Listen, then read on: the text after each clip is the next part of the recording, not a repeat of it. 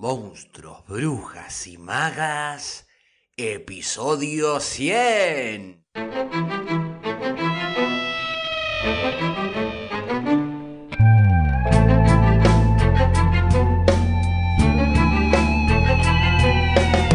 Comencemos entonces con los peligros de fumar en la cama, que dice más o menos así. ¿Era una mariposa nocturna o una polilla? Nunca había podido distinguirlas, pero algo era seguro, las mariposas de la noche se hacían polvo entre los dedos, como si no tuvieran órganos ni sangre, casi como la ceniza quieta del cigarrillo en el cenicero cuando se la tocaba apenas. No daba asco matarlas y se las podía dejar en el piso, porque a los pocos días se desintegraban. Otra cosa, no era cierto que se quemaran automáticamente cuando se acercaban al calor. Alguien le había dicho que era así, se incendiaban ni bien rozaban la luz caliente, pero ella las veía golpearse una y otra vez contra la lamparita como si disfrutaran de los impactos y salir ilesas. A veces se aburrían y salían volando por la ventana. Otras, era cierto, se morían adentro de la lámpara de pie, se cansaban o a lo mejor se daban por vencidas, o les llegaba la hora, como afuera, se quemaban de a poco, aleteaban golpeando las pantallas hasta que se quedaban quietas. A veces se levantaba en medio de la noche a vaciar la pantalla de mariposas polillas muertas, cuando el olor a quemado le hacía arder la nariz y no la dejaba dormir. Rara vez se acordaba de apagar la luz antes de irse a la cama. Pero una noche, de principios de la primavera, la había despertado otro tipo de olor a quemado. Envuelta en la manta gris de viaje que usaba cuando hacía un poco de frío, revisó la cocina por si había dejado algo sobre una hornalla prendida. No venía de ahí, tampoco de las polillas.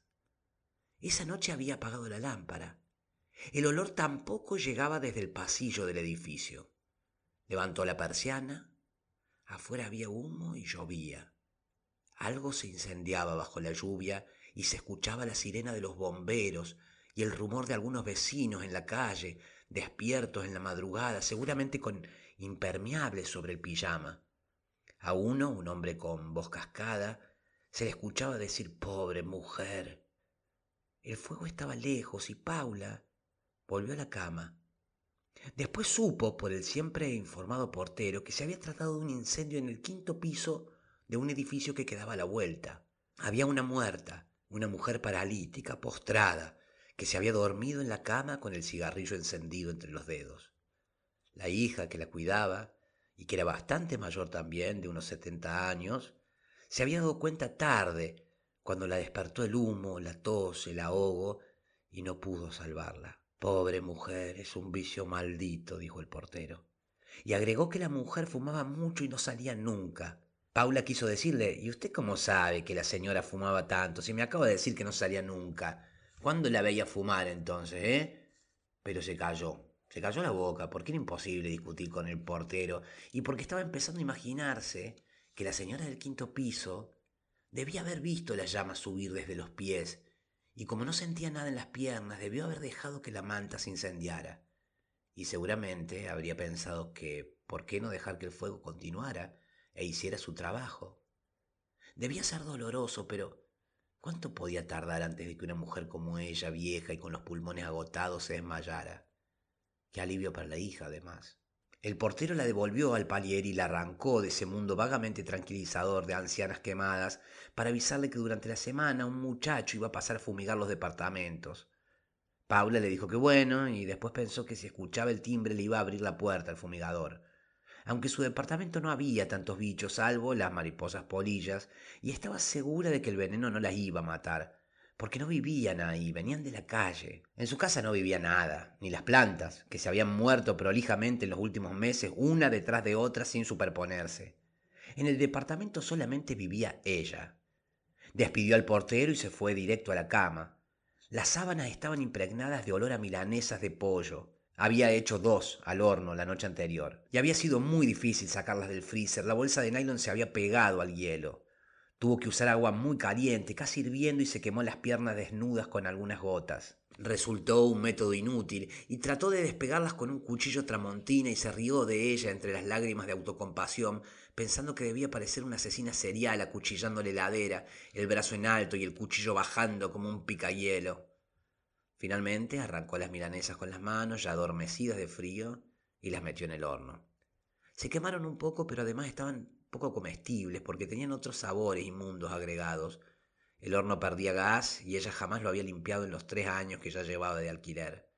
Así que no había podido comerla y ahora tenía hambre y el departamento apestaba y el olor no la dejaba dormir y lo odiaba tanto que tuvo que llorar y lloró por el olor porque los saumerios que encendió para hacerlo desaparecer eran todavía más apestosos porque nunca se acordaba de comprar desodorante de ambientes que también olía asqueroso porque el olor a cigarrillo también debía apestar todo, pero ella no lo notaba de tanto que fumaba, y porque nunca había podido tener una de esas casas limpias y luminosas que olían a sol, limones y madera.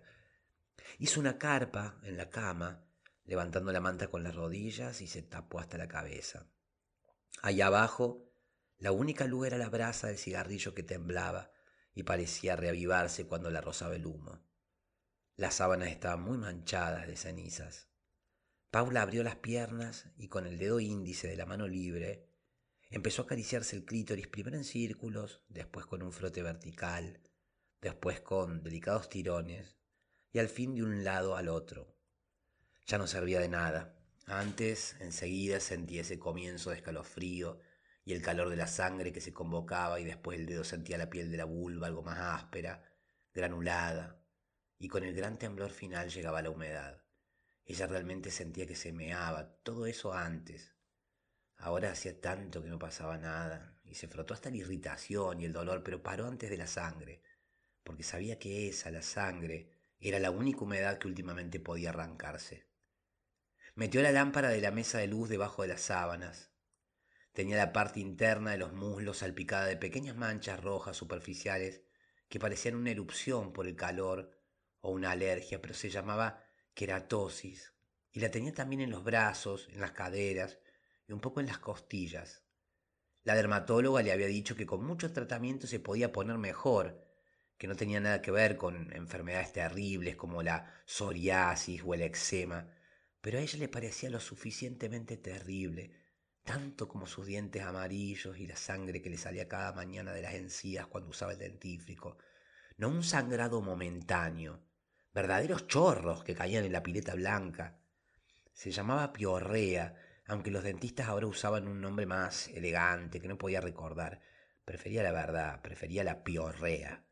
El cuerpo le estaba fallando de muchas maneras, más en lo que no quería ni pensar. ¿Quién la iba a querer así?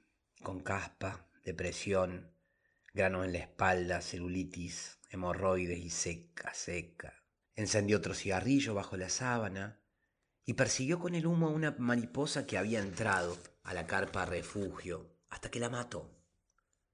Entonces se las podía ahogar con humo. ¡Qué animal más débil y estúpido! La dejó convulsionar entre sus piernas y vio las patitas de la mariposa polilla que parecían gusanos lombrices muy pequeños. Por primera vez sintió asco y la pateó hacia el piso, fuera de su cama. Hizo anillos con el humo dentro de la carpa y se aburrió.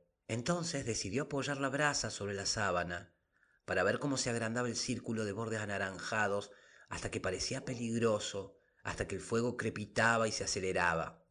Entonces apagaba el fuego en las sábanas a los golpes y los restos de tela quemada flotaban en la carpa. La hacían reír los pequeños incendios circulares. Si sacaba la cabeza de la carpa y se asomaba a la semioscuridad de su habitación, los agujeros quemados en la sábana dejaban pasar la luz de la lámpara y los rayos se reflejaban en el techo que parecía cubierto de estrellas. Tenía que hacer más agujeros porque, lo supo ni bien lo vio, lo único que quería era un cielo estrellado sobre su cabeza. Eso era lo único que quería.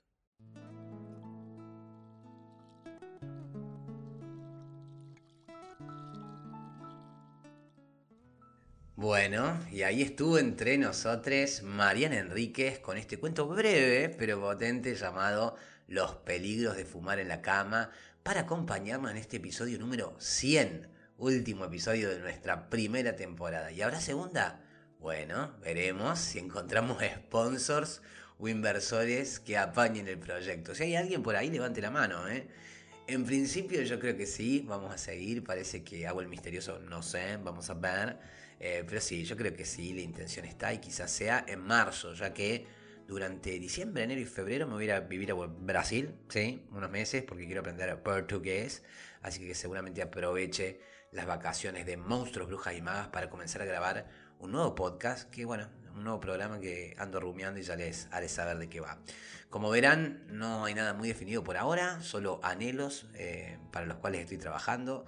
Pero bueno, de modo que si desean mantenerse informados eh, cuando suba próximos episodios, no olviden seguirnos en Instagram, Twitter como Monstruos, Brujas y Magas y de suscribirse y activar la campanita en Spotify o en YouTube para que les avise cuando vuelva a subir nuevos episodios. Bueno, deseo entonces que la próxima vez que me escuchen les esté hablando desde Brasil, porque significará eh, que el deseo de hoy se hizo arena y mar. Ponele.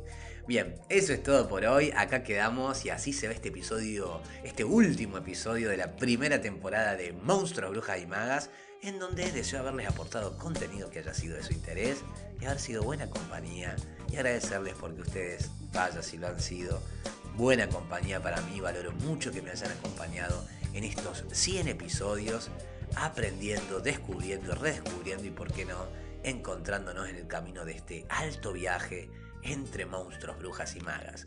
Mi nombre es Facundo Rubiño, coordinador y creador de la Crespo Estudio y quien les desea que hagan un excelente comienzo de semana. Seré entonces hasta el próximo año, sí, pebetas y pebetes para seguir con más monstruos, brujas y magas por tu plataforma de podcast favorita.